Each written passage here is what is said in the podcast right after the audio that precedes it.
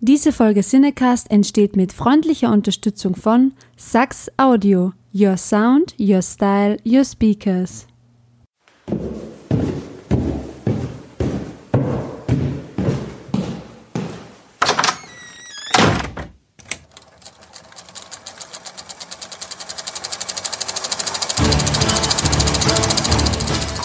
Watson, wenn man alle logischen Lösungen eines Problems eliminiert, ist die unlogische, obwohl unmöglich, unweigerlich eine neue Folge Siedecast.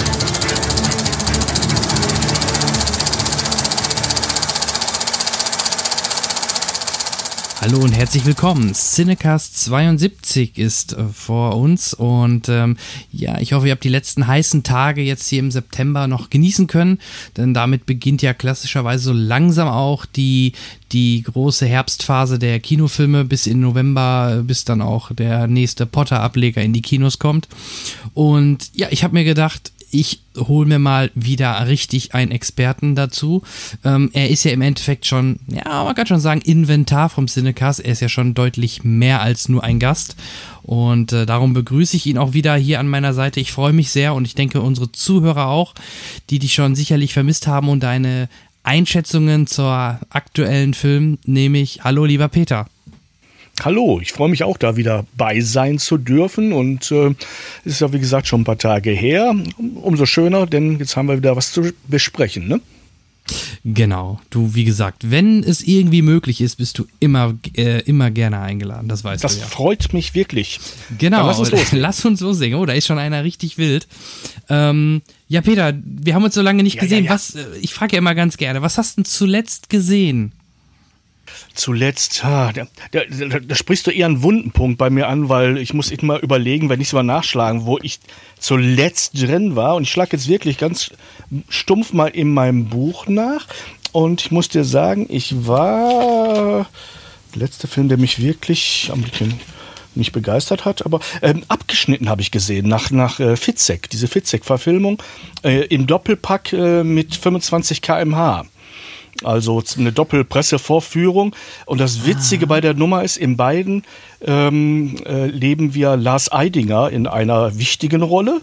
Und in der Nacht davor habe ich dann noch Mickey Messer besprochen fürs Radio, in dem Lars Eidinger ähm, Bertolt Brecht spielt. Ich habe so einen leichten Overflash gehabt während dieser Stunden. Erst mich stundenlang mit ihm in dem einen Film zu beschäftigen und dann in zwei Filme zu gehen, wo ich zugegebenermaßen erstmal nicht wusste, wer spielt da mit.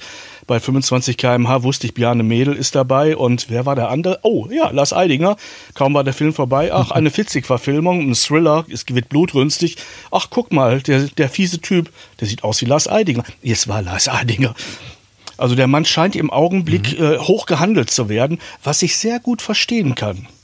Also man, man äh, liest und hört ja immer von ihm und das Wort Berserker, Schauspiel Berserker taucht auf. Ich finde es sehr abgedroschen, aber auch leider passend. Der Mann ist eine Art Naturgewalt in verschiedenen Genres. Nicht schlecht. Ähm, dann lass uns das doch mal ein bisschen aufsplitten. 25 km/h würde mich jetzt im ersten Schritt interessieren, weil A mag ich Bjarne Mädel und mhm. äh, ja, der Titel klingt interessant. Ich habe das Poster gesehen. Ich habe noch nicht mal einen Trailer gesehen. Vielleicht kannst du mich einmal kurz abholen, wo es da grob drum geht. Ich vermute, es ist eine Komödie. Es beginnt mit der Beerdigung. Es beginnt mit einer Beerdigung. Ein Vater verstirbt äh, und seine beiden Jungs kommen bei der Beerdigung zusammen. Der eine ist zu Hause auf dem Land geblieben, hat sozusagen äh, das Dorf nie verlassen und sich auch um Vater gekümmert. Der andere ist in die große, weite Welt gegangen, hat eine ganz tolle Karriere mit ganz tollen Lohnabrechnungen gemacht und kommt jetzt ausgerechnet auch noch zu spät zur Beerdigung wieder zurück.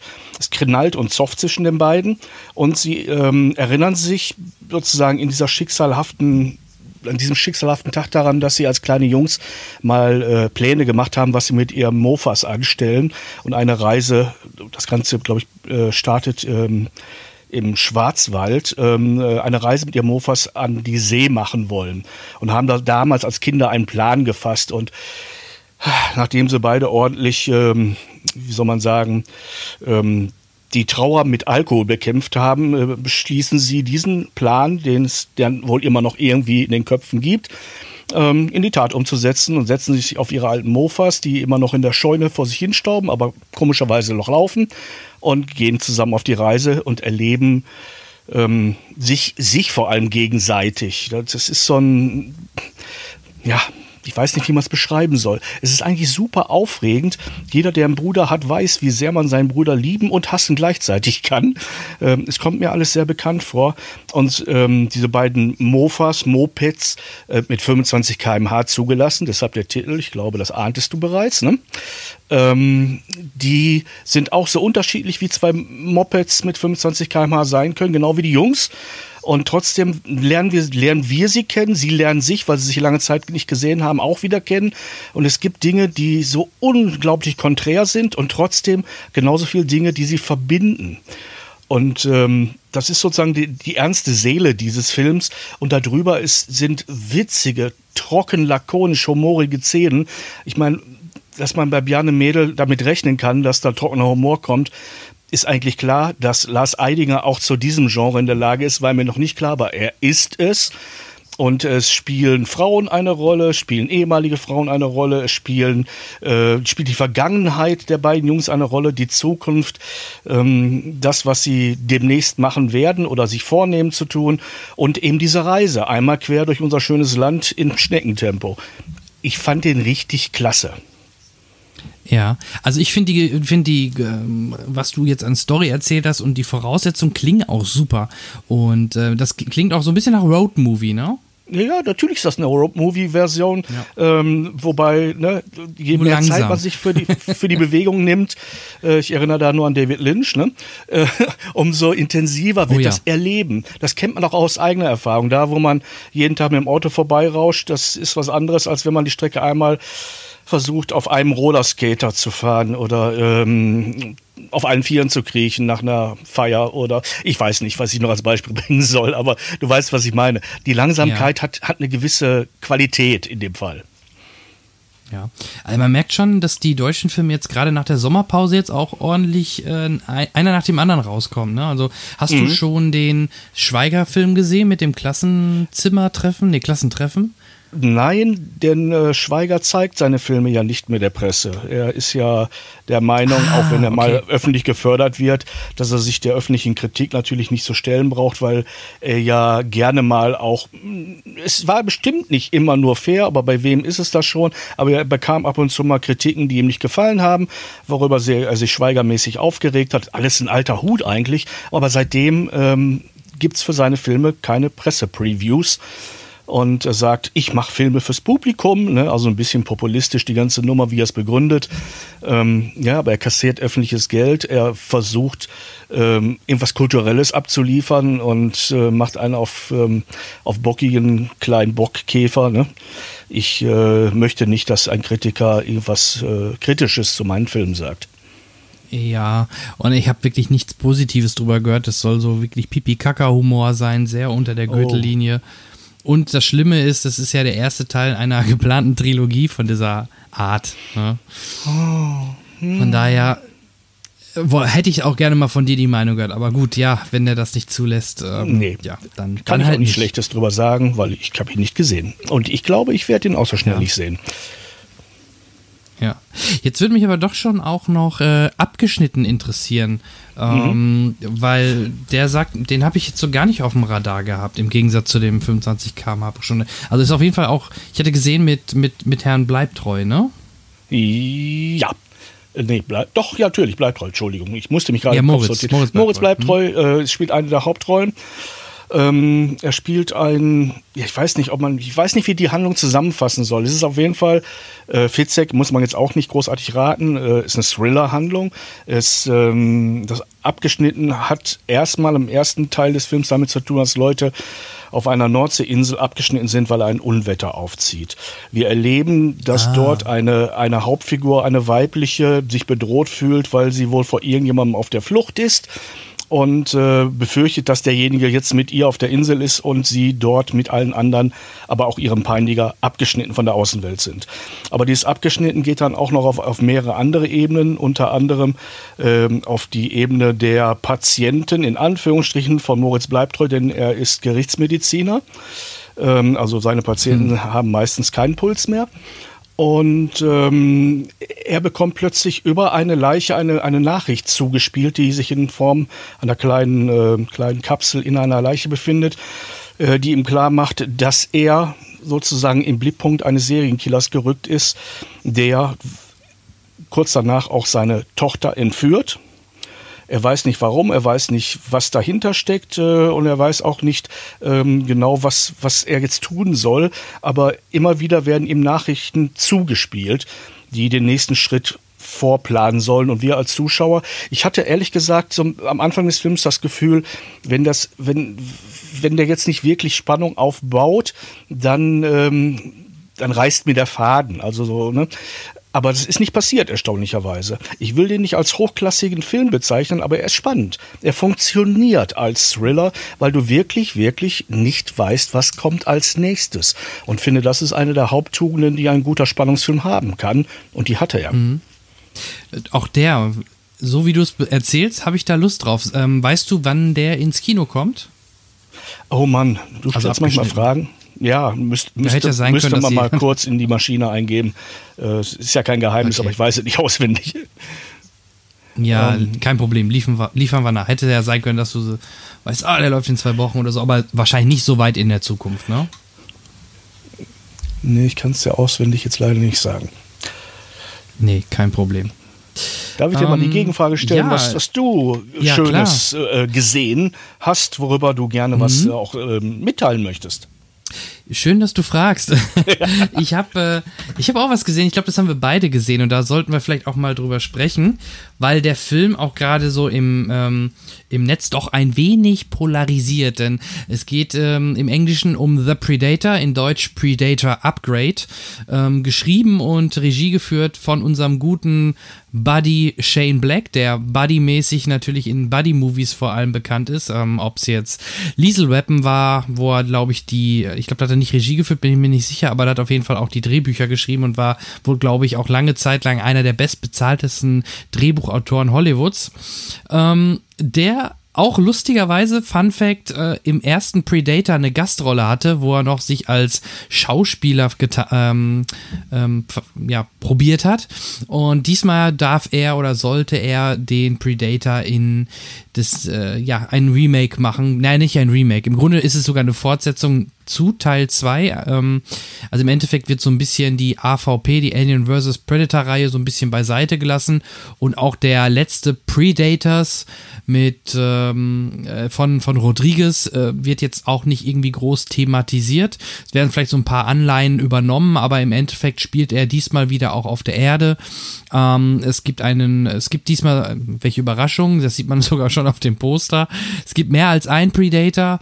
Ähm, äh, es gibt im Endeffekt ähm, Predator, die andere Predator jagen aus bestimmten Gründen, die wir jetzt hier noch nicht im, noch nicht aufspoilern wollen. Ähm, Ansonsten, der Film hatte eine lange Historie in, dem, in der Hinsicht, dass ähm, während der Produktion beim Testscreening, der sehr durchgefallen ist beim Testpublikum, woraufhin äh, Shane Black den kompletten dritten Akt komplett quasi neu gedreht hat. Also es gab sehr lange und große Nachdrehs bei diesem Film. Und ja, ich muss sagen, wenn ich jetzt so den, den Film betrachte, merkt man das auch. Also das ist so die, die erste Hälfte bis, bis vielleicht wirklich noch ein bisschen drüber, bis, ich sag mal, bis es dann so ein bisschen turbulent und sehr actionreich wird, hat das so diesen typischen äh, Shane Black Vibe mit tollen Dialogen zwischen den Charakteren. Generell die Charaktere, obwohl, obwohl sie so zweidimensional eigentlich gezeichnet sind, äh, sind recht sympathisch und, und äh, leben von ihrer Chemie miteinander. Also äh, ich erinnere da an diese Szene in dem Bus, wo alle zusammen sitzen oder auch dann nachher, wenn die immer zusammen ähm, dort dann weiter agieren. Das, das macht schon Spaß, sich das anzugucken. Ähm, ich mag Olivia Mann, welche Überraschung. äh, einfach eine tolle Frau, die ähm, eine Rolle als Wissenschaftlerin innehat. Ja, und okay, es spielt ein Thomas Jane mit, den kann man sicherlich noch erwähnen. Ähm, was ich ganz spannend finde, vielleicht kennst du ihn auch noch von Blade Runner, Edward James Olmos, den haben sie komplett rausgeschnitten. Mhm. den Schauspieler. Also der war, der steht sogar, wenn man äh, auf einigen Seiten noch guckt. Äh, ich bin hier gerade zum Beispiel beim Box Office Mojo, wo ich sehe, was er so einspielt. Da steht der unter Actors sogar noch, Edward James Olmos. Aber die kompletten Szenen mit ihm wurden halt komplett rausgeschnitten, weil, wie gesagt, der war auch noch länger und der dritte Akt war komplett anders geschnitten wohl ursprünglich. Ähm, Weiß man, ja, wieso Man kann mutmaßen, in welche Richtung es sonst gegangen wäre. Aus Längen? Bitte? Dann weiß man, wieso er geschnitten wurde. Ja, aus, aus Längengründen. Aus Längengründen. Ich, ich bin mir jetzt nicht sicher, ob er den Vater von Olivia Mann oder den Chef von so einer, von der Einrichtung, wo sie erst war, oder irgendwie auch so ein Militärheini gespielt hätte. Aber das haben sie einfach komplett rausgestrichen, diese, die Szenen, die, die dort in diese Richtung mit ihm halt irgendwie verhackstückt waren. Also es war wirklich wohl, hat einen Längengrund, damit das Pacing oder das, das Tempo im Film ein bisschen, bisschen äh, straffer wird. Und ähm, ja, also wie gesagt, ich, ich mag Predator generell, die Reihe, und deswegen gehöre ich eher zu den Leuten, die Spaß an dem Film hatten. Ja, ich, klar, kann ich einige Punkte sicherlich auch kritisieren. Auch das Ende, vor allem die letzte Szene, ah, da hätte lieber was anderes rauskommen sollen äh, für alle, die, die das gesehen haben. Am Ende hätte aus diesem, was auch immer, mhm. was anderes erscheinen sollen. Da hätte ich mehr Spaß dran gehabt. Ähm, Vielleicht können sich einige denken, was da vielleicht auch viele vermutet haben, was da jetzt rauskommt. Ja, ich. Äh, Wenn wir weißt, über einen sogenannten Predator-Killer sprechen. ähm, aber du weißt, dass ich, äh, was den Film angeht, äh, mit dir ausnahmsweise aber nicht übereinstimme. Ähm, ich ist doch super. halt wenig unterhaltsam empfunden, diesen Film. Und wenn, wenn das, was wir da als dritten Akt jetzt gesehen haben, schon die bessere Version ist, möchte ich gar nicht wissen, was die da vorher verhackstückt haben. Ähm, was man dem Film nicht vorwerfen kann, ist, dass es ihm an Action oder Tempo mangelt. Also da da bin ich mit der Menge, mit der Quantität durchaus zufrieden. Äh, was für meine Begriffe den Film komplett tötet, ist dieser wirklich unpassende Humor. Es ist äh, diese Art Buddy-Movie-Humor, der in den 80er Jahren in einigen Bereichen, mhm. ich sag mal Murto und äh, Riggs, ne, äh, funktioniert hat, bei Lethal Weapon oder ähm, genau. ich, ich nenne das heute mal ein bisschen abschätzig so Schulhofsprüche die in dem Zusammenhang sehr unpassend wirken, vor allem in den Momenten, in denen sie kommen. Also ich sag mal, in den Momenten, in denen ich versuche, in einem Film Spannung aufzubauen, weil gerade wirklich einem alles, was nur da ist, um die Ohren fliegt, um die fiesesten Kreaturen, die man sich vorstellen kann, hinter einem her sind, dann ist es für mich zerstörend, wenn irgendeiner anfängt zu karlauern. Ich möchte einfach dann keinen Mario Barth-Humor oder das Gefühl haben, äh, Karl Dahl spielt mit das passt für mich nicht, nicht im Ansatz in diesem Moment da rein. Ähm, ich, ich, mag witzige Filme, ich mag witzige Momente, aber ich fand, das war ein unglaublich schlechtes Timing, weil da kamen wirklich in Momenten, wo normalerweise äh, du gerade noch hinnehmen kannst, dass sie sich nicht die Hose voll kacken, da machen die Sprüche. Nein, das ist nicht in Ordnung, finde ich, weil dann zerbricht die Spannung. Mhm. Man kann die, mit dem Humor Momente, wo die Spannung abbauen muss, damit man, man kann sie ja nicht ständig hochhalten. Man muss ja Spannungsbögen bauen, die, die up und down gehen. Und dann kann man in diese, diese Spannungstäler Momente, Szenen schaffen, finde ich. Da kann auch mal jemand, wenn der, wenn der, wenn der Charakter es hergibt, irgendwie ein witziger Typ sein oder ein abgebrühter Typ, der coole Sprüche raushaut. Oder man geht wirklich ins Persiflieren eines Genres. Ich sag nur ähm, Guardians of the Galaxy, ne? da gibt es ja auch einige vorlaute Typen. Ne? Und ähm, mhm. da passt es dann aber hin, passt es mehr zum Charakter und in die, in die Situation. Aber hier fand ich, wirkt es aufgestöpselt, als wenn man jetzt versucht, noch irgendwas zu finden, um irgendeiner nicht so kritischen Zuschauerschaft noch was zu bieten, ne, weil die sonst in dem Moment vielleicht nicht genug mhm. Thrill empfinden. Es wirkt für mich nicht überzeugend, die Melange. Ja, wahrscheinlich, also ich, ich weiß nicht, wie weit du da im Vorfeld äh, sowas erwartet hast oder bei The Predator wahrscheinlich eher was anderes erwartet hast. Ähm, mir war es halt im Vorfeld, ich wusste, dass es Shane Black macht, der ja auch Kiss Kiss Bang Bang oder The Nice Guys gemacht hat. Also genau diese, genau da diesen Stil auch jetzt hier so Ne? Ja, genau, okay, genau. Das, da das, mochte das ich ist halt wirklich. der Punkt. Die Nice Guys auch grandios gefloppt, ja. wenn ich das richtig in Erinnerung habe. Aber da habe ich mich amüsiert ja, über ja. den Humor, weil der ganze Film darauf mhm. aufgebaut war. Äh, und Kiss Kiss Bang Bang ist für mich eine Art von Kultfilm. Äh, wunderbar äh, hintergründig in seinem Humor. Aber bei einem Predator-Film, das ist so ähnlich wie ein Monte Cannibalo-Film, da gehört auch kein Humor rein. Ne? Oder ähm, mhm. ja ich, ich fand es wirklich nicht passend und deshalb, aber wir sind alle ne, subjektiv und ich habe allermeisten. Ähm, es kann natürlich Ja, auch du, sein, absolut. dass, dass mich, mich die Zuschauerzahlen und viele, viele Fans Lügen strafen, aber es geht ja auch nicht darum, wer dabei gewinnt, sondern äh, wir tauschen unsere Meinung aus und ich fand es nicht so passend und deshalb habe ich mich eher gelangweilt, äh, bis hin zu dem so mit der Bratpfanne ins Gesicht ans Ende gekloppelte letzte Bild, ne? Das auf eine, eine Fortsetzung nicht nur hindeutet, sondern äh, ja, du wirst sozusagen an, an den Haken genommen, wie beim ADAC und sozusagen zum nächsten Teil abgeschleppt. Ja, also klar, ich fand halt einige Szenen, gerade wenn es eigentlich fast eher ein bisschen humoristisch war oder lustig in Anführungsstrichen, äh, dann hat er halt sehr stark gebrochen, weil er dann plötzlich wirklich auch zum Teil sehr gorige und sehr brutale Szenen ähm, da drin hatte. Ne? Deswegen hat er halt auch ein R-Rating oder bei uns in Deutschland überraschenderweise nur eine FSK 16. Ähm, ja, also wie gesagt, ich, ich, ich denke mal, ähm, dadurch, dass ich äh, mir da schon dachte, Shane Black, alles klar, das kann nur auch in, ein bisschen in das Lustige gehen, ähm, hatte ich das schon erwartet und fand halt das halt gerade so, ich sag mal, die erste Hälfte bis drei Viertel richtig gut und wie gesagt, ich fand es halt gegen Ende nicht mehr ganz so pralle. Ähm, da könnte man natürlich auch fragen, was hat sich das Studio Fox an der Stelle gedacht, jemanden, wo sie ja wissen, was der macht, dann sowas, ähm, so einen ernsten Film zu machen. Ne? Aber er hat schon immer polarisiert. Schau dir an, Iron Man 3 hat er auch inszeniert und der war auch sehr speziell und wird von vielen Fans eher mit Vorsicht genossen oder gesagt, oh, das ist aber ein sehr schwacher Iron Man. Ja, in der Reihe gilt er eindeutig als der, der am wenigsten in die Reihe reinpasst. Und ich befürchte auch, Mm, da genau. war der Humor nicht, nicht ähm, so angebracht, wie er es sich gedacht hat oder gewünscht hat. Es gibt Filme und Genre, da funktioniert es. Äh, immer unabhängig gesehen, weil wir machen ja nicht das große Raten, wer, wer tippt auf den Film mit den höchsten äh, Zuschauerzahlen.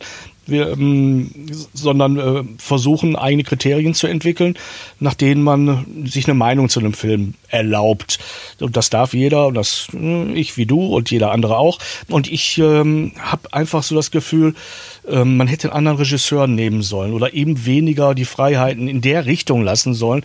Ich bestreite nicht, dass er inszenieren kann. Ich finde nur genau die, das, was für ihn typisch ist. Und deshalb wäre er da nicht der Richtige gewesen. Ähm, ist in diesem Genre ich, ich habe es noch nicht erlebt. Ich habe noch in keinen Film in diesem Genre erlebt, bei dem diese Mixtur wirklich aufgeht und beide Elemente funktionieren. Es soll ja nicht der Lächerlichkeit preisgegeben werden. Man will doch Spannung erzeugen. Man will doch auch die, das Franchise irgendwie im Rahmen und halten und fortführen.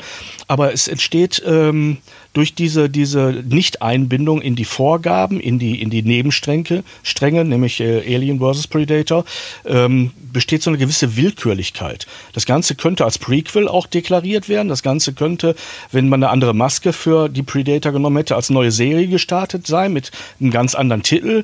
Also es wirkt, es wirkt beliebig. Wenn du weißt, was ich damit meine. Ne? Also es Ja, erfüllt meine ja. Erwartung an Predator nicht. Ja, ist auch die Frage, ist Predator oder diese, ist das überhaupt für ein, ähm, für so eine Reihe oder so? Also ist es überhaupt fähig, so, so ein Universe aufzubauen? Macht das überhaupt Sinn? Weil im Endeffekt ist es ja immer das Gleiche. Die kommen auf die Erde, wollen im Normalfall die Menschen jagen. Jetzt haben sie so ein bisschen variiert, aber im Endeffekt ist, ist es ja immer thematisch sehr, sehr ähnlich. Ne? Und äh, wenn man jetzt nochmal kurz auf das Ende einzugehen, ohne es zu erklären, äh, aber wenn man das Ende sieht, dann kann man schon denken, in welche Richtung das dann beim nächsten Teil gehen könnte. Und das würde, weiß ich nicht, das würde dann ja eher schon noch lustiger gefühlt oder ne, alberner. Und, und da ist dann noch weniger Horror oder Suspense drin, wenn es denn in die Richtung geht. Ja, ich finde, finde, ein Franchise sollte sich selber ernst nehmen. Und das, das sehe das seh ich nicht so, ehrlich gesagt. Ähm, man kann alles andere Hops nehmen und man kann ein Genre auch sehr ironisch nehmen, aber wenn du, wenn du sozusagen dein eigenes Mutterschiff äh, nicht mehr ernst nimmst, äh, davon mal abgesehen, und das ist jetzt extremst subjektiv, ist für mich Predator eigentlich immer trotz des Erfolges, vor allem vom Teil 1 natürlich, Kult, Ani, hm, ich weiß, ähm, immer zweite Wahl gewesen. Also es hat nicht die Klasse von Alien, von, von anderen großen Weltraumopern, ne? schwer vergleibar, Ja. sowieso nicht. Ähm, Es wurde durch das, äh, die Verbindung mit Alien eher aufgewertet. Da gab es auch den ersten innovativen Schub, einfach zu sehen, in welchem Verhältnis die zueinander stehen oder überhaupt diese, diese Kette zu bilden, diese Vernetzung. Das, das, das hat Spannung und, und, und Möglichkeiten eröffnet, die zwar nicht komplett ausgeschöpft worden sind, aber das hat man alles natürlich jetzt links liegen gelassen. Und ähm, ähm in, in dem eigentlichen Predator Universe passiert nichts wirklich Neues. Das bisschen was man als neu bezeichnen könnte, kann man äh, erahnen, wenn man aufs Plakat schaut.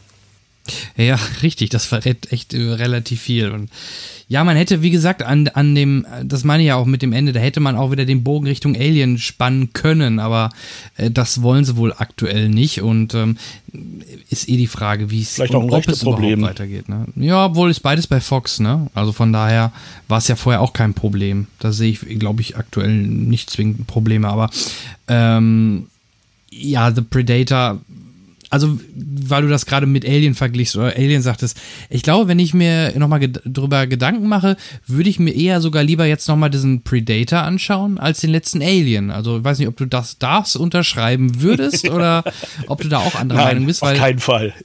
Okay, also fandest du den letzten Alien also, besser? Ähm, ich glaube, da sind wir geschmacklich einfach ich fand den fantastisch. Ich weiß, ich werde gesteinigt von Alien-Fans und von allen anderen, aber für mich ist das ein Film von einer ganz besonderen Güte.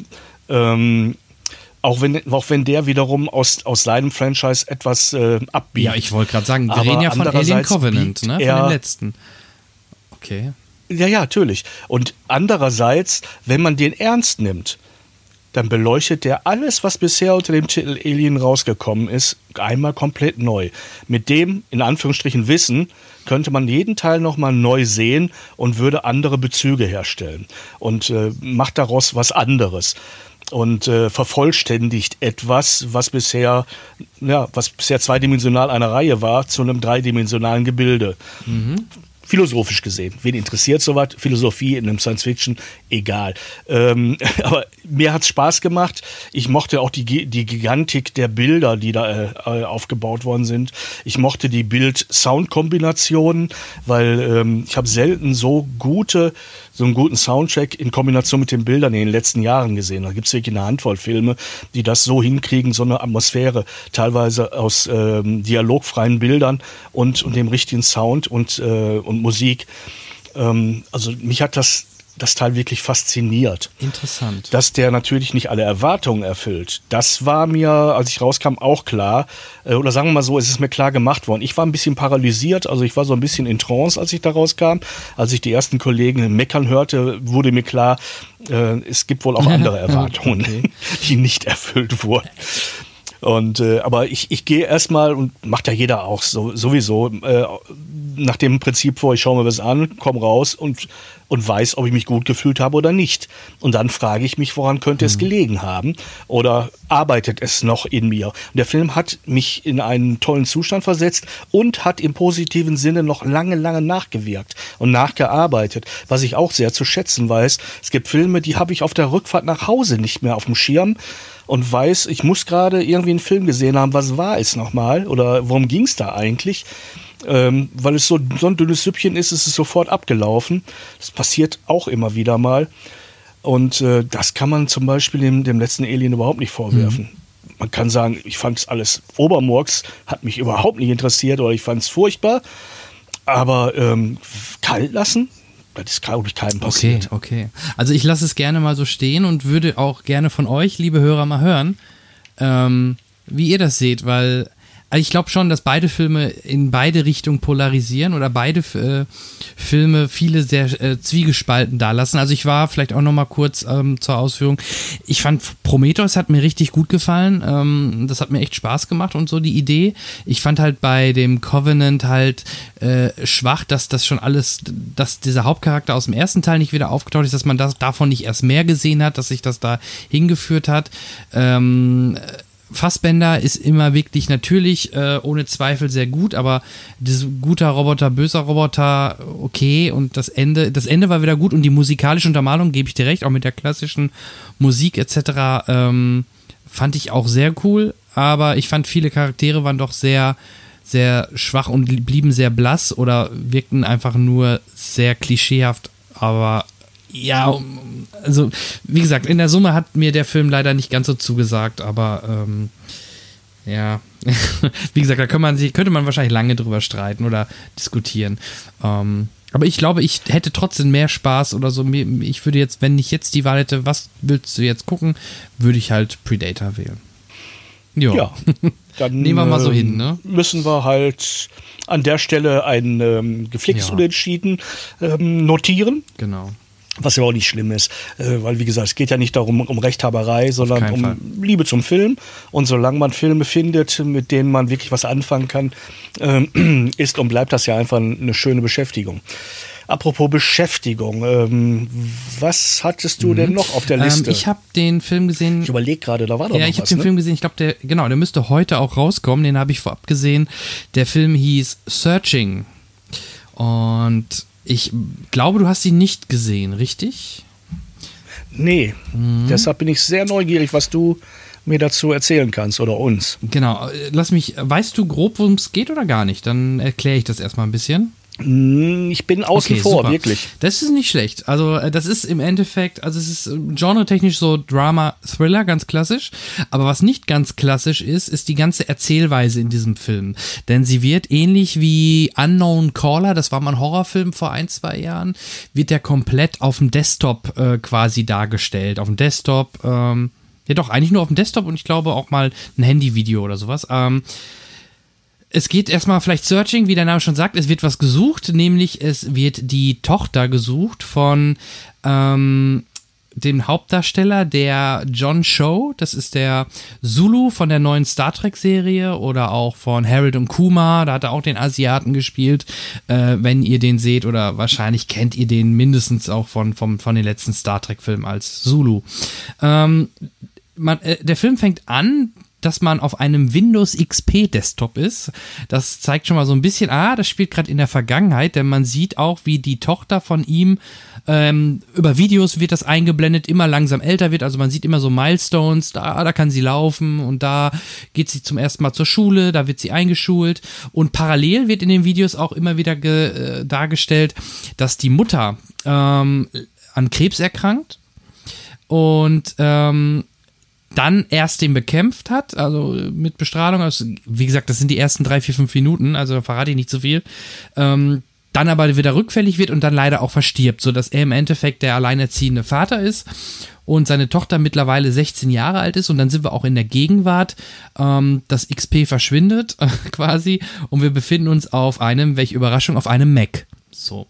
Und auch da sieht man dann über FaceTime, über den iMessage-Chat, ähm, hört man, oder hört man nicht, aber man sieht die Dialoge. Man sieht natürlich, ähm, nachdem seine über Nacht plötzlich, also man sieht ihn schlafen über, über die Kamera vom Mac, also ihn und dann klingelt es und er geht nicht dran, weil er schläft und es nicht mitbekommt. Am nächsten Morgen sieht er, oh, seine Tochter hat nachts noch angerufen, er ist aber nicht dran gegangen. So und äh, dann erreicht er sie auch nicht mehr und sie ist im Endeffekt nicht erreichbar und er meldet das dann natürlich bei der Polizei und mit der Ermittlerin von der Polizei beginnt dann halt eine Suche nach der Tochter, wo sie hin ist, ob sie tot ist, ob sie entführt worden ist, ob sie einfach nur verschwunden und abgehauen ist. Also es gibt natürlich verschiedene Möglichkeiten, ähm, wieso das so ist. Ähm, es wird auch, also was, was mir sehr gut gefallen hat, ist auch nachher die spannende Auflösung. Ähm, vielleicht auch wirklich ein Punkt, den man nicht so auf dem ersten oder so im ersten Moment wirklich denkt, wie es aufgelöst wird. Das hat mir sehr gut gefallen.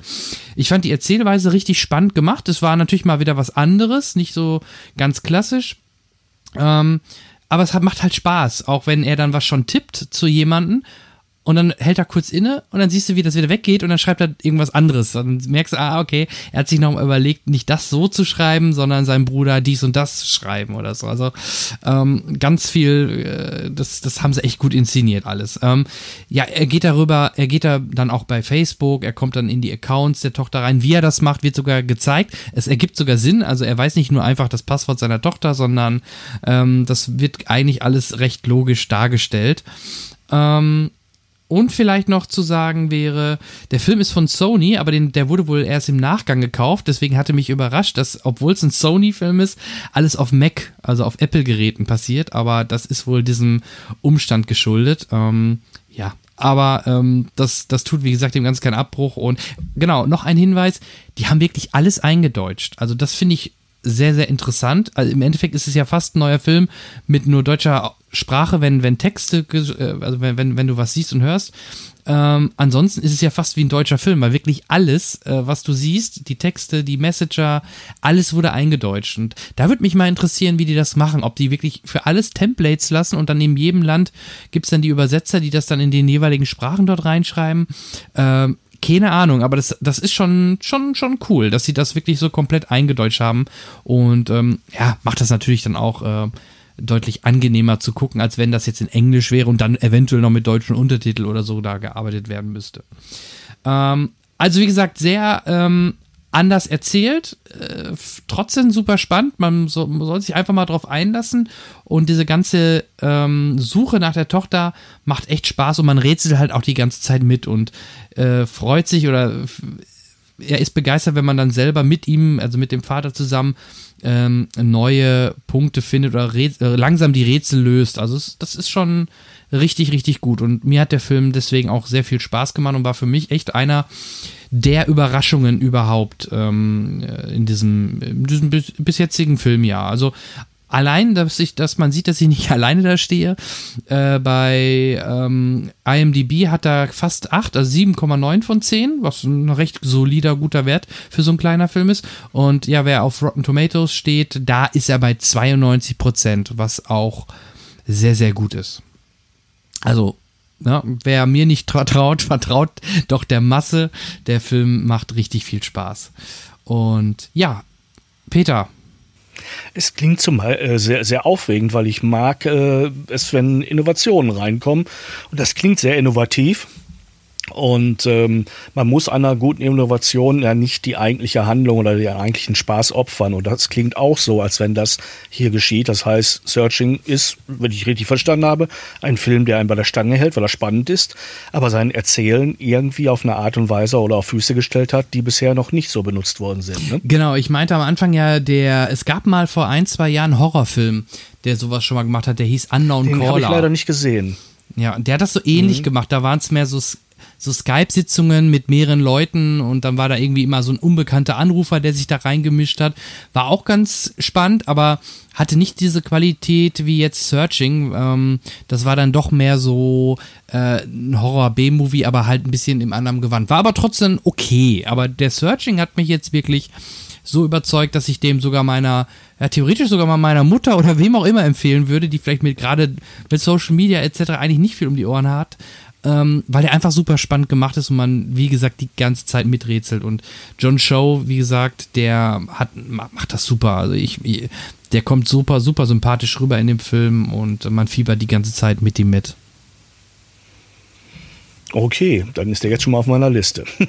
ja, absolut. Also äh, mach mal. Würde mich mal interessieren. Ich glaube, dass du da auch Spaß dran hast, gerade weil du ja auch so äh, wie abgeschnitten oder so spannende Filme auch magst. Und äh, ja, das ist echt cool.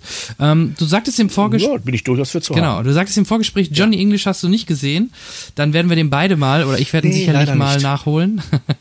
ja, macht ja nichts. Ähm, ich habe noch einen Film, den ich nur kurz erwähnen möchte, ähm, weil ich ihn ja ganz okay fand. Ähm, das ist nämlich der Film Mile 22, der neue Peter Burke-Film. In der Hauptrolle äh, Mark Wahlberg, der ein Sonderkommando leitet, das immer dann im Einsatz kommt, wenn die Diplomatie scheitert, nenne ich es mal so. Ähm, sehr brutal, ähm, also recht brutal. Ähm, auch ein extrem ernster Actionfilm, also da, da, da, da gibt es kein, keine großen Comedy-Einlagen. Ähm, der Hauptdarsteller von The Raid ist mit dabei, dieser asiatisch, frag mich nicht nach dem Namen, der so im Kampfkunst sehr stark ist und der spielte auch eine sehr coole Rolle. Ja. Ich ich weiß den Namen auch nicht. Ich habe das Gesicht vor Augen, aber äh, wer mich kennt, weiß, dass Namen bei mir, äh, ich habe einen Pass, damit ich ab und zu nachgucken kann, wie ich heiße, aber ich weiß, wen du meinst. Ja, ich müsste jetzt auch googeln, aber das äh, erspare ich mir jetzt gerade. Ich denke, unsere Hörer, die sind natürlich viel besser informiert, ja. die wissen das natürlich sofort, wen ich meine. Die haben es längst gegoogelt, während wir anfangen ja. zu sprechen. Ja, richtig. Auch der Film ist angeblich oder soll eigentlich so ein Auftakt sein einer Reihe. Äh, Ob es dazu wirklich kommt, sei mal dahingestellt. Wie gesagt, es ist ein sehr straighter Actionfilm und äh, die müssen halt diese sogenannten 22 oder was heißt sogenannte, äh, die müssen 22 Meilen äh, den, den äh, Kollegen, den Asiaten Begleitschutz quasi geben, um, ähm, um aus, oh, war das Kabul oder irgendeine irgendeine Stadt irgendwo im Nahen Osten ähm, äh, dort rauszukommen, ihn da rauszuholen, da, ohne dass die, dass die anderen Streitkräfte dort ihn quasi erschießen. Wieso, weshalb, warum, wie gesagt, das möchte ich gar nicht groß erzählen. Ähm, das, das ist das bisschen Story, was der Film dann hat. Ähm, das guckt ihr euch dann an, wenn ihr denn so auf wirklich auch militärisch angehauchten, äh, angehauchte Action steht. Und wie gesagt, es ist schon, schon, schon, schon, schon ein Film mit etwas härterer Gangart, ohne jetzt das Albern oder zu persiflieren aller Predator. Ja, Mile 22, das wäre vielleicht noch ein Punkt. Du hast ähm, in deiner Liste, hatte ich gesehen, ähm, noch einen Film, da würde ich nur ein kurzes Statement gerne mal hören, ähm, weil ich, ich, mit dem Film nicht so viel anfangen kann und mit dem Trailer. Ich vermute eher Kinderfilm.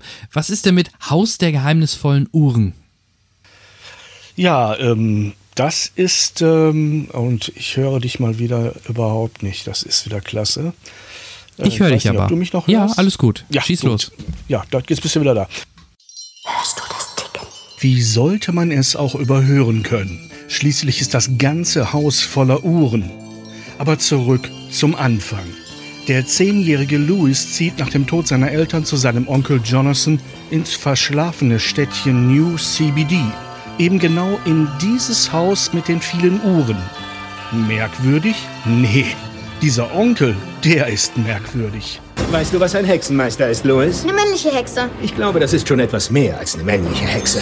Heißt das, du bist ein Hexenmeister? Bitte zeig's mir. Bitte, bitte. Okay, ganz wie du willst. Es ist aber ein langer und steiniger Weg, bis man ein Hexenmeister wird. Zu den vielen Ungewöhnlichkeiten in Jonathans Haus gehören, neben der nicht minder seltsamen Nachbarin Mrs. Zimmerman, auch das nie enden wollende Ticken der Uhren, die alle nur dazu da sind, das Ticken einer ganz speziellen versteckten Uhr zu übertönen. Denn die lässt sich trotz aller Anstrengungen nicht aufspüren. Und in einer schaurig schönen Stunde erklärt Jonathan seinem Neffen, was es mit dieser Uhr auf sich hat. Das Haus gehörte mal einem anderen Hexenmeister. Er ist sehr böse. Sehr mächtig. Er hat eine Uhr in den Wänden versteckt. Wir wissen nicht, welchen Zweck sie erfüllt. Nur, dass er grauenvoll ist.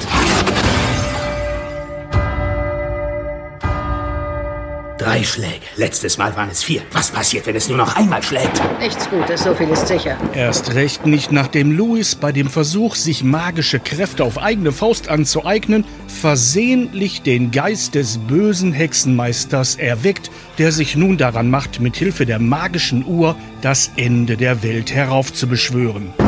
Eigentlich ist Regisseur Eli Ross mit deutlich härteren Filmen wie Hostel oder Death Wish bekannt geworden. Auch als Schauspieler hat man ihn schon gesehen, zum Beispiel in Tarantinos Inglorious Bastards. Insofern ist sein Ausflug zum familientauglichen Gruselfilm schon eher der Schongang in seiner Filmografie. Nichtsdestotrotz zieht er aber auch hier alle Register seines handwerklichen Könnens, um seinem Publikum eine gepflegte Gänsehaut zu bescheren. Eben nur ohne Blut und Gekröse, weshalb das Haus der geheimnisvollen Uhren auch schon ab sechs Jahren freigegeben ist. Oder anders gesagt, wer Jumanji und Nachts im Museum mochte, wird auch diesen Film lieben. Das Haus der geheimnisvollen Uhren ist ähm, Gruselkino familientauglich mit einem Jack Black, wie wir ihn kennen. Er macht wieder Grimassen, er macht lustige Szenen, er ist äh, wieder ähm, ja, ein Sack Flöhe auf zwei Beinen. Ähm, es geht um einen zehnjährigen Jungen, der ähm, zu seinem Onkel zieht, weil die Eltern verstorben sind und dieser Onkel wird von Jack Black gespielt und ist ein Hexenmeister und er lebt in einem Haus, in dem ganz viele Uhren ticken. Und die ticken alle dort nur, um eine Uhr, die keiner dort finden kann und mit der ein, ich sag mal, Fluch verbunden ist, zu übertönen. Ähm, und ständig wird nach dieser einen entscheidenden Uhr gesucht, äh, weil da ein böser Hexenmeister wohl irgendwas Böses mit verbunden hat. Und ähm, der Junge, wie Jungs so sind, versucht selber ein bisschen rumzuzaubern und ähm, löst damit leider etwas Unangenehmes aus, was dafür, so, da, dazu, dafür sorgt, dass wir ähm, erleben müssen, wie, wie jetzt der böse Hexenmeister aus dem, aus dem äh, Jenseits wieder erscheint und äh, alles äh, unterjochen möchte. Aber das Ganze eben, wie gesagt, mit gebremstem Schaum ist zwar von Eli Ross, ne? ich sag nur Hostel, aber hier ohne Gekröse, ohne Blutfontänen etc., weil der Film ist ab sechs Jahren freigegeben. Also das ist so ein bisschen, ich sag mal, äh, Jumanji, äh, so ein bisschen nachts in, äh, im äh, Museum und, und solche, solche Filme in, in diesem Kaliber. Ne? Du weißt, was ich meine. Spannende Filme mit Fantasy-Elementen, ein bisschen Grusel drin, aber ähm, eben auch für den Familienbesuch im Kino geeignet. Ähm, was wollte ich denn noch sagen? Ich hatte noch zwei Sachen auf dem Plan, über die ich ganz kurz was sagen will. Äh, The Incredibles 2 kommt auch dann jetzt irgendwie Ende des Monats noch auf die Leinwand. Und da sollte man sich, wenn man Incredibles 1 mochte oder überhaupt gerne Pixar-Filme sieht, sollte man sich jetzt schon mal anfangen zu freuen, denn man kann sich gar nicht genug darüber freuen. Dieser Film ist fantastisch und setzt genau da an, wo Incredible 1 vor zehn Jahren aufgehört hat. Denn äh, dieser berühmt-berüchtigte Maulwurf, äh, ich weiß gar nicht mehr, ne, der Gräber, nein, wie hieß er nochmal? Namen. Das ist das, was ich gerade sagte. Ich kann mir nicht mal Könnt, mehr Rollennamen mehr. Könnte ich dir jetzt auch nicht sagen. Aber du weißt, wie der Film geendet hat, ne? Mit diesem ja, mit diesem Maulwurf, äh, der in diesem Roboter, hm, äh, in diesem Fahrzeug war. Genau. Ja. Jawohl. Und der taucht jetzt auf und damit beginnt eine neue Handlung, ähm, die äh, mindestens genauso turbulent ist wie der erste Teil, genauso liebevolle äh, Bond-Zitate unterbringt, genauso toll inszeniert ist, genauso witzig und spannend ist. Also man kann die wirklich, die beiden Filme in einem Rutsch zusammen gucken und wüsste nicht, wo A in B übergeht. Ähm, es fällt weder von der Qualität ab noch von, von der Fabulierkunst. Also das ist Pixar in Reinkultur, so wie ich es mag. Wann Und hast du den gesehen? habe ich gerade geliefert. Ne? Ähm, der wurde vor zwei oder drei Wochen gezeigt mhm. und ähm, wir haben alle viel Spaß daran gehabt. Und ich meine, er würde jetzt noch diesen Monat in ein oder zwei Wochen, ich weiß ja auch nicht genau, wann unsere lieben Zuhörer diesen Podcast hören. Ja, noch ne? dieses Wochenende. eher als die anderen. Ja, wenn sie pünktlich hören. Es gibt ja auch welche, ja, okay. die lassen sich auch ein bisschen du hast Zeit. Recht, ja. Äh, aber ähm, Ende, Ende September 2018, kleine äh, Koordinaten, äh, ein paar Koordinaten, damit wir wissen, wo wir uns gerade befinden, wird dieser Film in die Kinos kommen. Äh, viel länger wird es natürlich noch dauern mit dem neuen Bond. Da hat man jetzt geschoben, ne? Weil man hat ja den Regisseur verloren. Danny Boyle. Ja, Warum sehr, auch immer, hast du es mitgekriegt? Naja, das Übliche angeblich. Ja, ich bin auch sehr entsetzt darüber gewesen, weil. Kreative Differenzen, ne? In, kreative Differenzen ist immer eine schöne Beschreibung dafür, dass äh, irgendwas nicht funktioniert hat im großen Team. Es ist wirklich schade, weil Danny Boyle hätte ich einen ganz großen Sprung zugetraut. Dann lag dieses Projekt ja zumindest, was den Regisseur angeht, jetzt brach. Hat, man hat aber jetzt jetzt einen neuen verkündet, der Bond 25 inszenieren wird. Äh, Gary Joki Fukunaga, wenn ich das mal halbwegs ordentlich ausspreche, klingt asiatischer als er ist. Er hat asiatische Wurzeln in seiner Familie, aber ähm, ist ähm, ansonsten amerikanisch-schwedischer Herkunft, glaube ich, ähm, mit asiatischen Wurzeln in der Familie.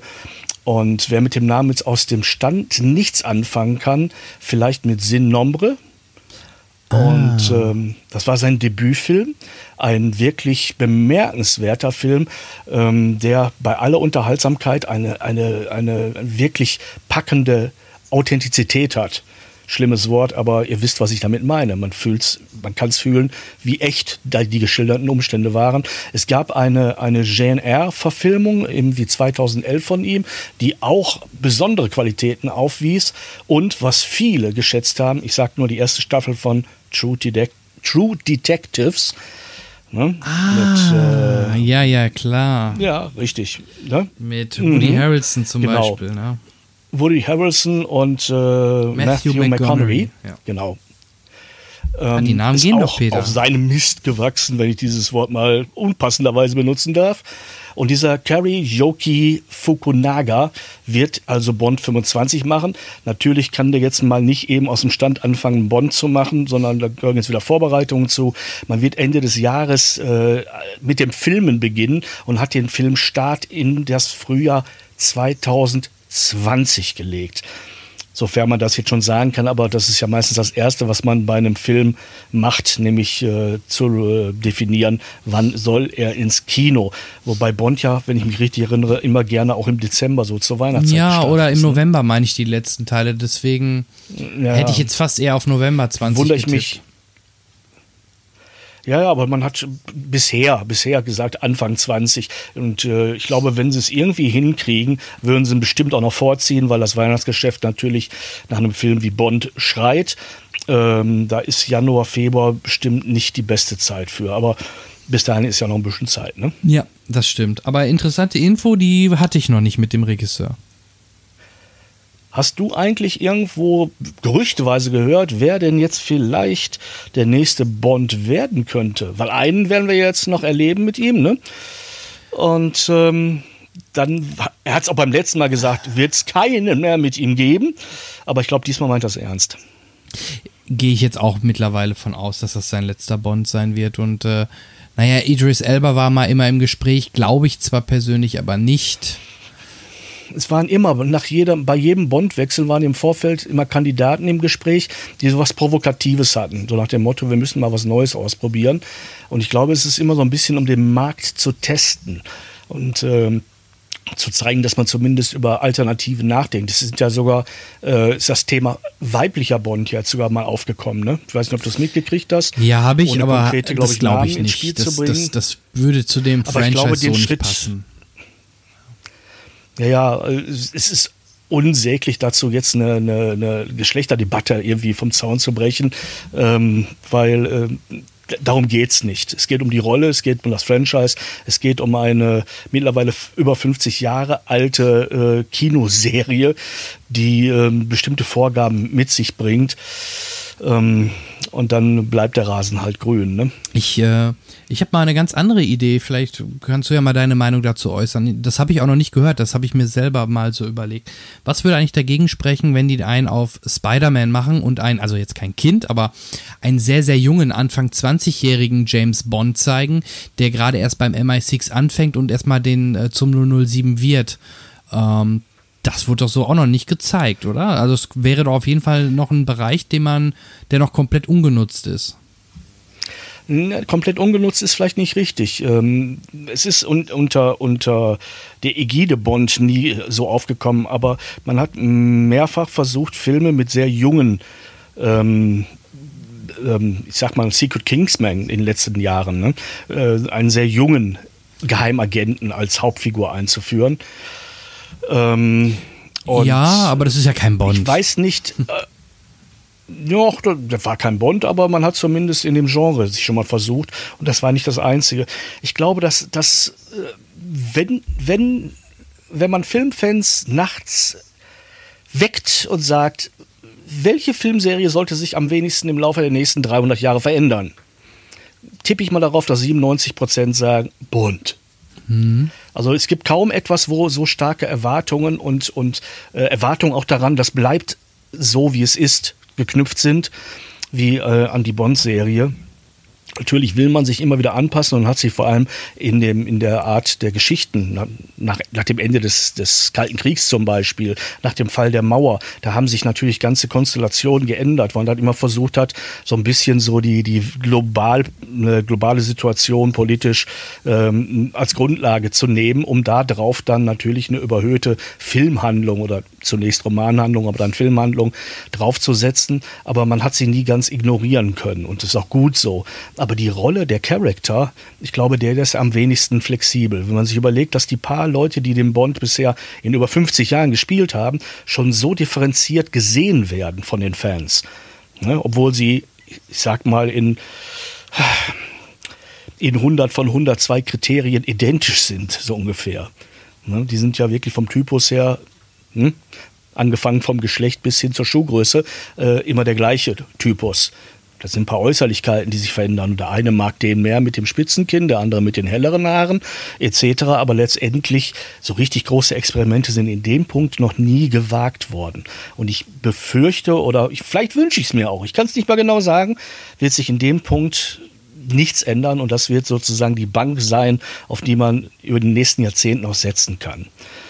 Ähm, insofern würde ich da mich nie trauen, eine Prognose abzugeben, ähm, was wirklich mal auf der Leinwand landet. Worüber nachgedacht und spekuliert wird und wer alles für die Rollen schon in Frage kam, gibt es ganze Bücher drüber. Ne? Ja, ja. Aber, ähm, aber ähm, letztendlich waren die, lass mich jetzt mal überlegen, fünf? Waren es fünf Darsteller? Was sind ja, ich fünf? schon, ne? Das habe ich jetzt mal so aus dem Bauch. Äh, Bond, Fünf ne? oder sechs, ja, irgendwie so. Ne? Ja, Connery, Lazenby, ähm, äh, Roger Moore, Timothy Dalton, äh, ja gut, wir kommen noch Pierce auf einen Brosnan. mehr, richtig. Pierce Brosnan. Und das ist jetzt der sechste. Ja, und unseren sechste, richtig. Habe mich auch glatt noch verzählt, ohne zu zählen. So, aber ähm, die sechs, die sich die letzte, das letzte halbe, halbe Jahrhundert geteilt haben, ähm, ich finde, ähm, die haben es alle gut irgendwie gemacht. Mal der eine mehr, der andere weniger. Und selbst die, die man immer so unterschätzt hat, wenn man die Filme nochmal sieht, man entdeckt trotzdem immer noch liebenswerte und schöne Dinge da drin. Ja, und jeder so ein bisschen auf seine Art. Und wie gesagt, ich merke ja, du hältst nicht so viel von meiner Idee, aber ähm, ich, ich, Ähm, was heißt die Idee? Es wäre, es wäre kein Bond, ich glaube, glaub ich. ja, ich, ich, würde- meine ja nicht, der soll nicht in Idee der und Schule anfangen. jede andere Idee- Warum denn nicht, wenn er direkt beim Ja. MI6 anfängt und so, äh, dann halt zu Bond wird? Ist, warum ist das kein Bond? Ich glaube, dass spätestens die Produzenten, äh, nicht nur weil die sehr traditionell denken, sondern auch weil die sehr ähm, ähm, ökonomisch denken. Aber was haben sie denn bei Ähm, Casino Royale gemacht? Da haben sie doch auch alle Bond-Elemente rausgeworfen. Also da, da, dann könntest du bei Casino Royale, der für viele der beste Bond oder auf jeden Fall der beste mit, ähm, mit, mit ähm, na, Daniel Craig ist, ähm, dürf, müsstest du ja auch sagen, das ist kein Bond, weil da fehlen ja alle wichtigen oder typischen Sachen, die eigentlich nie geändert werden. Ich glaube, ähm, ähm, A, der Wechsel zu Daniel Craig war ein besonderer. B, das, was man da weggelassen hat, man hat mehr drin gelassen, als man weggenommen hat. Das muss man auch mal ganz deutlich sagen. Man, ist, man hat viel darüber geredet, dass einiges ja, okay. aufgefrischt und weggelassen wurde, aber man hat viel, viel mehr drin gelassen. Und das, was man weggenommen hat, hat man wieder eingeführt, indem man es ironisiert hat. Möchten Sie Ja, Ihren Martini gerührt oder geschüttelt? Du kennst die Antwort. Glauben Sie, dass es mich interessiert? Natürlich Ja. war es drin, auf die ironische Art und Weise. Und wenn er in dem letzten Blick, den- er in die Kamera tut, zum Schluss des Films, den, seine Waffe hebt und auf den Bösewicht an, anhält und der nur gefragt wird, wer sind Sie? Und er sagt es dann so, wie wir es kennen. Mein Name ist Bond. James Bond. Und das sind die letzten heiligen Worte in diesem Film. Dann sind alle versöhnt, die Traditionalisten in Sachen Bond sind, oder? Also insofern ist Ja. er gar nicht so anders, wie man anfangs immer befürchtet hat. Man hat ein paar Sachen auf ironisch gemacht, um zu rechtfertigen, dass der jetzt einfach äh, auch unter dem Konkurrenzdruck von, von Mission Impossible Filmen steht, Mhm. die in diesem Genre eine ernsthafte Krit äh, Konkurrenz sind. Ne? Hast du den letzten gesehen? Ja, ja, klar, natürlich. Natürlich. Also, was da abgeliefert wird, das muss Bond jetzt versuchen zu toppen. Fragt mich nicht, wie das gehen soll. Sagen wir nur vom Action-Faktor her. ja, das stimmt. Und das also, alles wieder ja. mit dem Stempel Bond dazu. Und da, da geht die Schere so weit auf. Der Stempel Bond ist ein alter Stempel und der soll sich auch nicht viel verändern. Der soll diese Patina haben und gleichzeitig soll das Ding ultramodern auch von den Sehgewohnheiten und vom Actionanteil und vom Thrill her sein und vom Tempo. Ähm, das ist natürlich immer eine mega Aufgabe, die, der man da gegenübersteht. Ich habe dann riesen Respekt, wenn es halbwegs gut wird und meistens wird es mehr als halbwegs gut. Mhm, ja. Ja, also wie gesagt, ich, ich meine ja auch äh, nicht, dass man irgendwie, man kann ja solche Elemente auch schnell wieder reinsetzen. Man kann, man kann auch den jungen Bond einen Martini trinken lassen, man kann ihn schnelle Wagen fahren lassen, direkt, man kann ihn, äh, so ähnlich wie du gerade schon selber sagtest, wie bei Kingsman, ähm, der war ja auch so ein bisschen Was hältst du Playboy. denn von der Idee, der Idee, die wir bisher, glaube ich, noch in keinem Bond hatten und die deinen Vorschlag irgendwie äh, beinhaltet? Wir erzählen eine, ein Bond-Abenteuer, eine Bond-Story inklusive Rückblenden in seine Jugend, ähm, die aber dann aus irgendwelchen Gründen schon einen Bezug zu dem hat, was er jetzt zu erledigen hat.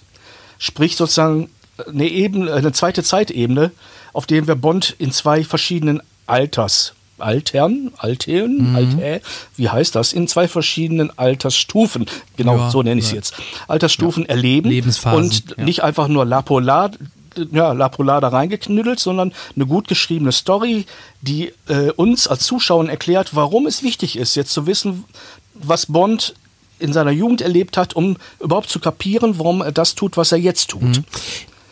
Und dann ja. hätten wir zum Beispiel, das, dieses Element war noch in keinem Bond drin, wenn ich mich recht erinnere, größere Rückblenden, also mehr als Rückblenden, sondern vielleicht wirklich ein Film, der auf zwei Zeitebenen erzählt wird, aber so dicht zusammen verwoben ist, dass es einfach Spaß macht, sich damit zu beschäftigen. Wäre ein krasser Erzählbruch, dann, ne? Zu, könnte auch witzig werden. Ne? Ja, wäre ein krasser Erzählbruch, ja. ne? Aber so könnte ich mir vorstellen, wie man einen jungen Bond reinbringt, ohne den mhm. alten wegzulassen Mhm. Und wie man äh, eine Erzählweise, eine Erzählweise für Bond neu entdeckt, die bisher im Bond-Franchise so noch nicht vorgekommen ist. Ja, ja, wir spinnen jetzt hier so ein bisschen rum, ich weiß, aber. Nee, alles gut. Macht Spaß. Ich, ich, bin nur am Überlegen, ähm, zum Beispiel bei, beim letzten Mamma Mia 2 hat das auch nicht so gut geklappt, glaube ich, mit den zwei Zeitebenen. Und ich vermute mal, der neue Film, ähm, der, der nächste stirbt langsam, der jetzt gedreht wird, der ja nur noch äh, McLean heißt, der soll das ja auch, also der soll ja auch einen jungen McLean haben, der wurde ja nochmal gecastet, der junge John McLean.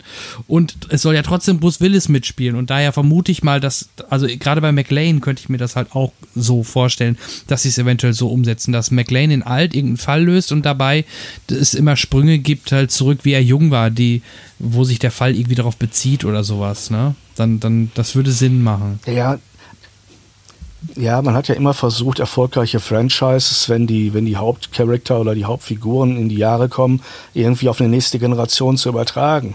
Also Indiana Jones zum Beispiel. Ne? Ja, ja. Ich weiß ja, nicht, ja. Äh, ob der nächste, man, gut, man hat sich wohl wieder entschieden, wie alt er auch noch werden mag bis dahin, äh, Harrison Ford zu nehmen, aber ich bin mir sicher, ähm, dass man jetzt entweder eine Brücke baut oder ganz feierlich es irgendwann mal beendet. Aber Brücken bauen ist immer das, äh, was mehr Geld in die Kasse bringt in solchen Fällen. Ja, aber bei Indiana Jones haben sie es ja auch nicht wirklich gemacht, einen Generationswechsel. Ich weiß, bei dem einen Teil. Die wollten es aber. Ja, da war also Shia LeBeouf dabei, aber Shia das war ja nicht. Aber der ja. war ja nicht Indie, ne? Also es war jetzt nicht wirklich ein. Ja. Also bei McLean würde man ja wirklich man dann in die Vergangenheit wechseln und wenn das gut ankommt, könnte man dann auch ohne Bruce Willis den jungen John McLean nochmal ein Abenteuer erleben lassen, ne? Dann bleibt es aber die gleiche Figur, das meine ich damit. Ja, ich bin mir nicht sicher, dass das. Ja, man kann, man kann alles gut oder schlecht machen und wie hm. es wird, weiß ich noch nicht. Aber ich habe im Augenblick keinen größeren Reiz, mich äh, dem auszusetzen. Ähm, es kann sein, dass wenn ich sehe, am Jubeln bin, aber so als, als Appetizer ist der Gedanke nicht sehr wirksam bei mir. Ja, also lassen wir uns mal überraschen. Jetzt erstmal. Genau. Mhm. Ich, ich gehe noch mal ans Buch und Skript und schreibe noch mal ein bisschen. Ähm, Mach das mal und überrasch uns alle. Ja, aber ähm, lass uns erstmal. Sollen wir noch mal das Thema wechseln? Ja, genau, da wollte ich gerade darauf hinaus. Lass uns doch erstmal jetzt dann, wie gesagt, auch Bonn 25, dann 2020 äh, warten ähm, das dauert dann ja eh schon wieder erstmal lang genug und dann geht ja dann erst die reine, oder dann, dann geht es ja erst richtig los mit, mit Gerüchten etc., was denn dann im Bond 26 passiert. Und äh, ja, äh, was ich auch mal ganz gerne frage und auch dich heute gerne fragen würde, ähm, das Jahr ist jetzt schon über die Hälfte rum, wir haben jetzt schon September, fast Oktober. Auf was freust du dich denn noch besonders dieses Jahr im Kino? Oh, oh, wenn ich das mal so genau sagen könnte. Ähm, mysteriösen Tierwesen vielleicht. Ja, Die, könnte man nennen. Ne? Der, der, nächste Teil, der hat der Trailer mir Spaß gemacht. Der ähm, sah so aus, als wenn er sehr unterhaltsam werden könnte. Und mhm. ich gehe da immer sehr un unvoreingenommen ein. Ich möchte vor dem Film auch gar nicht so viel Details wissen. Äh, damit ich mir mein eigenes Bild machen kann. Aber das, was ich, den Trailer schaue ich mir dann zwar an und freue mich bei dem Film drauf, ihn dann ganz sehen zu Pass auf, ja. ich gebe dir jetzt mal einen Tipp, worauf ich mich jetzt als nächstes so ein bisschen freue. Der kommt auch, glaube ich, schon im Oktober, wenn ich mich nicht ja. irre. Pass ja. auf, du musst es erraten. Mamma mia, mamma mia, mamma mia, let me go. Da, da, da, da, da, da, da, da, da. Unser guter Freund, oh, unser guter Freund der Hennes. Entschuldigung, nicht bei allen. Unser guter Freund der Hennis, der kann das in Deutsch.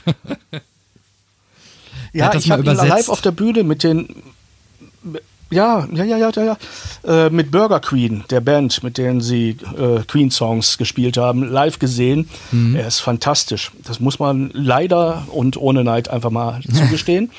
ähm, ja. Ich, ja, stimmt, aber auf den Film freue ich mich auch, denn das, was ich da in dem Trailer gesehen habe, äh, bei der Ankündigung dieses Projekts habe ich äh, auf dem einen Unterarm Frostbeulen gehabt und eine Gänsehaut und die andere, da standen mir die Haare vor Vorfreude hoch und ich wusste nicht, wird das das peinlichste Ding, was ich mir auch nur vorstellen kann? Oder ist das das, was meine, meine Queen-Fan-Seele streicheln wird? Ja. Und der Trailer sagt Zweiteres im Augenblick. Ja, mich hat ähm, der, ähm, mich hat der Trailer auch sehr glücklich gemacht, Fest. weil man da doch echt sehr, sehr skeptisch hätte sein können. Aber der Trailer macht Spaß. Die Charaktere oder vor allem der Hauptcharakter natürlich scheint äh, doch passend zu sein. Gut, dass sie vielleicht doch nicht Borat genommen haben. Ich glaube, der wäre dann doch, Sascha Baron Cohen wäre da zu alt für rübergekommen. Ähm, deswegen passt natürlich der Malik super, ähm, den man ja aus iRobots zum Beispiel kennt. Also ich freue mich da mittlerweile auch so drauf, dass das für mich so dass das äh, Geheim eigentlich das bessere Mamma Mia 2 werden könnte so, ich sag mal, so alte Säcke wie ich, die, die Queen ja nun wirklich in, in ihrer Jugend und äh, gehört und sich die Alben angesehen hat und die, die, die Filme angesehen hat und in Konzerten war und, und, und. Wir haben natürlich auch immer so diesen unangenehm hohen Anspruch, dass diese Figuren in ihrer Gestik, in ihrer Mimik, in, in, in so ganz feinen Nuancen äh, dargestellt werden müssen.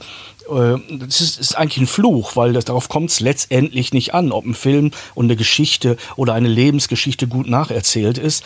Aber dann, dann steht einem das auch so ein bisschen im Wege, dass man sagt, nee, also so hat der den Arm nie nach oben gereckt. Der war mehr so, ne, da kam mehr so aus der Hüfte. Nein, also ähm, ich habe bei dem, was ich bisher gesehen habe, das Gefühl, dass er all solche Fehlefanz-Gedanken verscheuchen wird weil, weil es gut sein wird und weil der Film auch einfach von, von, von seiner Substanz, von seiner erzählerischen Substanz her viel mehr zu bieten hat. Und ähm, dass die, die Jungs auch nicht nur Freddy, sondern wenn man so an Freddy mal vorbei in diese Bilder guckt, äh, der Typ, der den Brian May spielt, Namen habe ich jetzt leider auch nicht parat, ähm, äh, ich habe mich anfangs gefragt, spielt Brian May wirklich selber mit und wer hat ihm die Zeitmaschine gebaut? Also passender ging's kaum. Ne? Und äh, natürlich ist das Gesicht von Freddy. Äh, Freddy war äh, ne, nicht nur, man kann ihn. Es wäre zu wenig, mit einer Zahnprothese und einem Oberlippenbart versuchen, ihn nachzuspielen. Aber das, was wir da in dem Trailer schon sehen, ist so, so intensiv liebevoll, dass ich mich darauf freue, äh, Freddy in Anführungsstrichen wiederzusehen. Hast du auch dieses Brummen gerade? Gerade kurz, ja, ja, aber alles gut.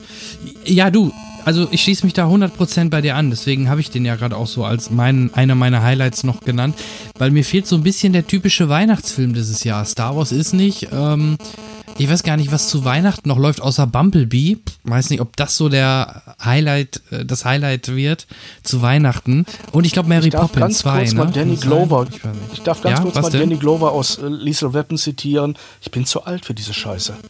Sorry. Also, für Bumblebee, ähm, ja. Ich, ich, ich, ja, ich freue mich da nicht drauf. Also ich sage mal so, ich, ich habe keine Erwartung, keine positive und keine negative. Ja, oder Alita, Eigentlich ist es Alita Battle egal. Angel kommt auch zu Weihnachten nur der Trailer sagt mir auch so gar nicht zu, das wirkt so generisch mhm. aus dem Computer und da hilft auch kein Christoph Walz, ähm, bin ich auch skeptisch. Ich habe noch ein kleines, nettes Thriller-Perlchen äh, im Programm und zwar äh, Intrigo eine Verfilmung eines Hakan Nessa-Romans. Hakan Nessa, einer der großen schwedischen Thriller-Autoren, ne? also mit äh, Stieg Larsen und, und äh, Wallander. Wallander ist kein Autor, das war seine Rolle. Und äh, ähm, sag schon, ach, ich kenne mich da in weiter. dem Bereich, ja, sorry, ich kann ich dir nicht helfen, da kenne ich mich nicht? leider so gar nicht aus okay. mit Büchern. Kommt gleich, kommt gleich, kommt gleich. Aber Hakan Nessan, wie gesagt, ein sehr eifriger und sehr guter Autor von, von Schweden-Krimis, um es mal ganz platt zu sagen, ähm, hat die Story geschrieben zu Intrigo und äh, sie ist mit, und jetzt halte ich ein bisschen fest, ähm, mit äh, Ben Kingsley verfilmt worden und mit Benno Fürmann verfilmt worden, die beiden männlichen Hauptrollen. Und man muss Hut absagen. Benno Fürmann äh, ist wirklich auf internationalem Level, so wie er hier spielt. Ähm, es gibt noch einen, einen anderen verwirrenden, irritierenden Faktor in einer kleinen Nebenrolle dürfen wir Veronika Ferres erleben. Ähm, es ist deutsches Geld auch in dieser Produktion drin. Ähm, sie, sie macht das, was sie da machen soll, nicht verkehrt, sagen wir es mal so. Dass ich generell bei dem Anblick oder ne, ja, ich, ich würde auch mit was anderem leben können als mit dem Anblick von Veronika Ferris. Sagen wir es mal so, sie macht nichts verkehrt. Aber Ben Kingsley und Benno Fürmann in, dem, in den beiden haupt, männlichen Hauptrollen ähm, liefern sich teilweise hier extrem gute Schauspielduelle. Das Ganze ist ein Thriller, in dem es ähm, um einen verschwundenen Autor geht, um falsche Verdächtigungen, um Pläne, die noch ausgeführt werden. Ich möchte nicht so viel Details verraten, denn das ist ein Film, der wirklich davon lebt, dass man drin sitzt und versucht, es zu entwirren, zu entschlüsseln, was da passiert, was noch passieren wird. Denn dieser Film ist ein tolles Puzzle. Es macht riesig Spaß, wenn man, wenn man äh, eben nicht nur möchte, dass Leute in schnellen Autos hintereinander herfahren und aufeinander schießen, sondern man versuchen will zu kapieren, was ist hier, wer, wer, wer spielt welche Rolle in diesem, in diesem Geflecht. Und es ist äh, sehr toll gefilmt, denn die Rahmenhandlung äh, spielt auf einer ich bin mir nicht ganz sicher, wo es sein wird. Ich sag mal Mittelmeerinsel an einem sehr äh, entlegenen Strand, wo äh, Ben Kingsley als äh, Autor sich zurückgezogen hat und Benno Fürmann dorthin kommt und ihm von etwas erzählt, von einer Geschichte. Das ist die Rahmenhandlung. Die Handlung selber spielt dann wieder eher im Alpenraum, eine andere Bilderwelt im Grunde genommen in der wir Benno Fürmann bei einem finalen Urlaub mit seiner Frau, Freundin erleben. Und währenddessen entspinnt sich ein, ein mysteriöser Fall um einen Autor. Und wir switchen so ein paar Mal zwischen diesen beiden Ebenen hin und her. Und, äh, aber sie haben letztendlich dann auch wieder was miteinander zu tun. Was soll natürlich nicht verraten werden, bevor man den Film sieht. Ja, du bist der Meister der, der Spannung, so. Mal schauen. Also klingt ja, ich versuche jetzt hier nicht zu spoilern, Nein, verdammt nochmal. Das wär, wäre nicht nett, wenn man, wenn man bei dem Film, bei dem es auf so weit ankommt. Ähm, und übrigens, äh, Darth Vader ist Lukes Vater. Och Mensch. Damit hätte man vor ein paar Jahrzehnten noch Ja. Leute richtig aus der Fassung bringen können. Ne? Aber die neuen Geheimnisse gilt Ja. es zu wahren. Äh, auch da weiß, weiß wahrscheinlich gerade nicht, wann der Film startet oder startet der jetzt oder? Ich versuche es gerade mal. Äh, Da du ja immer sehr gerne in Pressevorführungen gehst, äh, weiß man es ja nie genau, wann der startet oder ob der schon läuft. Aber ich glaube, der läuft noch nicht. Mir sagt der Film auch jetzt, mir sagte der vom Namen auch noch nichts. Ich, ich versuche es dir gerade zu sagen. Am 25. Naja, okay. Oktober. Haben wir noch ein paar Tage Zeit, starten. aber Intrigo, Tod eines Autors. Es soll der erste Teil einer Trilogie werden, wobei ich mir das im Augenblick, also der Film ist so, wie er ist, eine vollständige Handlung. Da bleibt eigentlich erstmal nichts offen. Es kann sein, dass die nächsten Teile eine ähnliche Ausrichtung haben, aber ich glaube nicht, dass sie im direkten Zusammenhang stehen können. So wie bei, bei, äh, bei den Stieg Larsen-Trilogie, bei der Millen- Millennium-Trilogie. Ne? Da ist es ja eine durchgehende Handlung und da erwarten wir ja jetzt auch bei dem Re amerikanischen ja, Remake. okay. Ja, Teil stimmt, zwei, richtig. Ne? Ja, da muss ja alles remaked werden, ne? Nach, nach Verblendung wird ja jetzt, ja, wo wir gerade bei, äh, ja, Daniel Craig waren, der ja dort im ersten Teil des amerikanischen Remakes die äh, männliche Hauptrolle gespielt hatte. I remember, yes. Do you thanks. remember? ja, man hat ja geglaubt, es wäre damit zu Ende, weil es nicht so erfolgreich war, wie man es sich gewünscht hat oder auch der Stoff verdient hatte. Aber irgendwann ist er natürlich auch ausgelutscht, wenn man ihn in, in drei kurzen und drei langen Versionen in Europa gedreht hat, äh, diverse äh, DVD- und Kino-, äh, Film-, Fernsehauswertung hinter sich hat, ist es vielleicht nicht das Schlauste, dann direkt im Anschluss äh, nochmal ein Remake Das zu ich auch so, ja. dem aber dann leider auch alles, alles atypische dieses, dieses, dieser, dieses Settings äh, Schweden fehlt, sondern es einfach nur ins amerikanische Hinterland ver verfrachtet.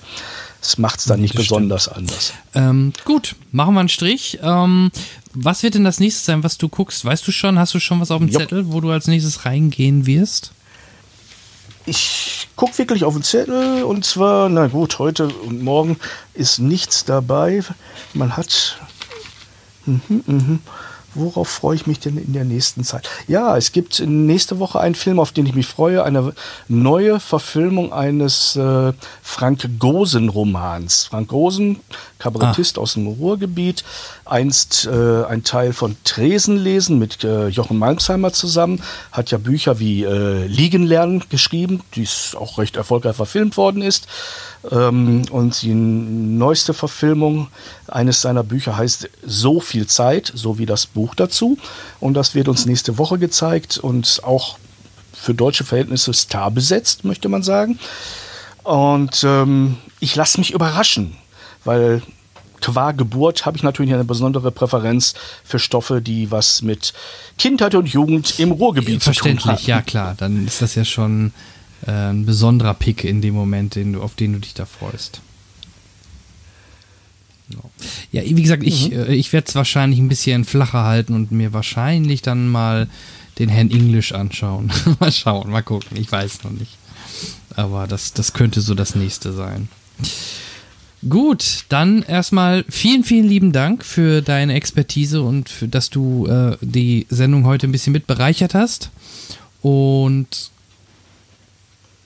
Ich glaube, ich habe heute mehr gestammelt als sonst, aber man möge es mir verzeihen. Es liegen harte Tage hinter mir, aber solange man halbwegs meine Worte verstanden hat, bedanke ich mich äh, dafür, dass ich dabei sein durfte und fürs Zuhören und ähm, wünsche natürlich allen viel Spaß in den Filmen der eigenen Wahl und freue mich darauf, wenn wir diesen lustigen Reigen Ja, klar. To be continued, auch von meiner Seite aus. Viel Spaß in den nächsten Wochen in den Filmen. Ähm, wir hören uns dann im Oktober wieder. Und ähm, ja, vielen Dank, Peter. Und ja, bis demnächst. Mach's gut. Eigentlich ist The Nun auf Deutsch die Nonne Conjuring minus 1. Also das Prequel, sprich die Vorgeschichte zu den beiden Conjuring-Teilen, in denen eine Nonne eine entscheidend schaurige Rolle spielt. Diesmal steht sie im Mittelpunkt des Geschehens, denn ihr junges Leben endet jäh, als sie sich in einem abgeschiedenen Kloster das Leben nimmt. Der Vatikan schickt zwei interne Ermittler, um die genaueren Umstände zu klären. Gemeinsam sollen sie das sündhafte Geheimnis der Klostergemeinschaft aufdecken. Soweit der dünne Handlungsfaden, an dem die Szenen, bei denen wir aus dem Kinosessel hopsen, aufgereiht sind, wie auf einer Perlenschnur. Genauso zweidimensional ist der gesamte Film. Und wie im Gänsehaut-Genre üblich, gibt es auch hier klar definierte Regeln, nach denen das Böse sich in unser Leben mischt. Womit wir bei den drei Stadien dämonischer Aktivitäten wären. Die da wären Heimsuchung, Niederwerfung, Besessenheit. Also die Heimsuchung, das, das ist das Flüstern. Die Schritte, das Spüren einer anderen Präsenz. Was schließlich zur Niederwerfung führt. Dabei wird das Opfer, für gewöhnlich ist es eine Person, die psychisch anfällig ist, gezielt von einer äußeren Macht angegriffen. Sie unterwirft das Opfer, unterdrückt seinen Willen. Befindet es sich dann in diesem geschwächten Zustand, führt das zum dritten und letzten Stadium Besessenheit.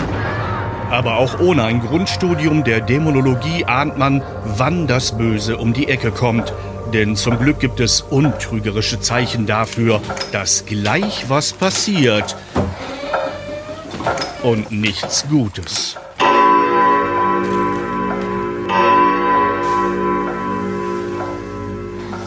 Wer ist da?